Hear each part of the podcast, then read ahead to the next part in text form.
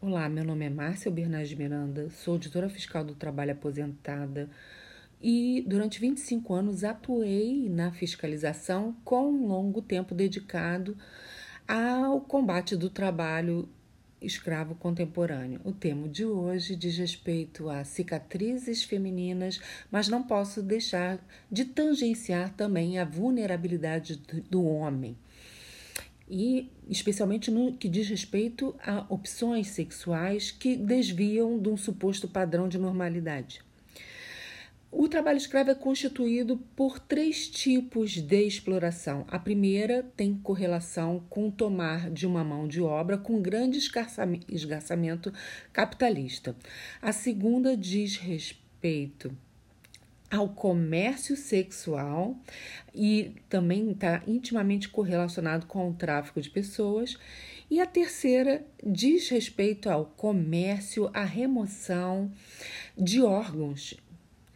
E hoje vamos falar das duas últimas práticas, que são as mais incomuns aos olhos da sociedade, porque por hipocrisia negam a visibilidade desse fenômeno que ocorre a passos largos. Bem, o tráfico de mulheres é uma forma de exploração, é um atentado em face da escravatura é, moderna que hoje é proibida e ela mexe muito com a opção sexual e a liberdade sexual de cada qual. Muitas vezes é um crime cometido no seio da família, sem visibilidade da sociedade, porque é impossível de haver um controle no âmago familiar. Problemas de família são resolvidos familiarmente.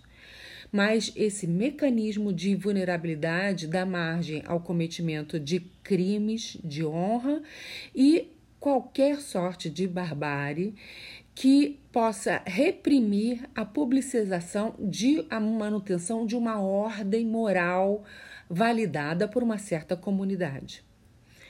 Ocorre que é, o poder masculino reforça esse mercantilismo por dinheiro e opções e políticas de um Estado que às vezes não é apenas político, mas tem um lastro enorme religioso.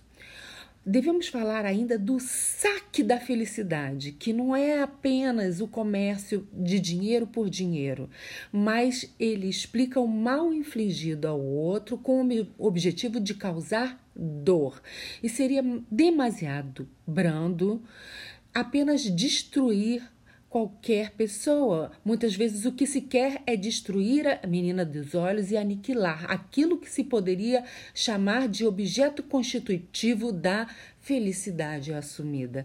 Então, as violações para destruição do futuro são, por excelência, crimes de profanação contra o corpo feminino.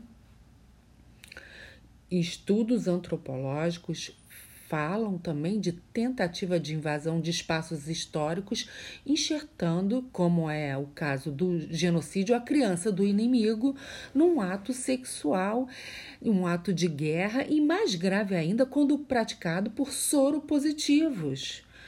E essa imolação, digamos assim, simbolicamente, é o método mais pertinente de purificação étnica.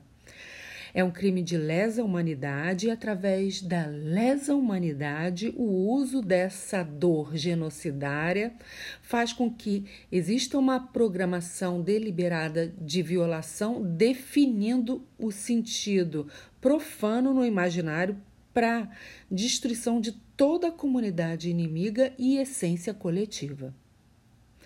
A violação de mulheres é usada como arma de guerra.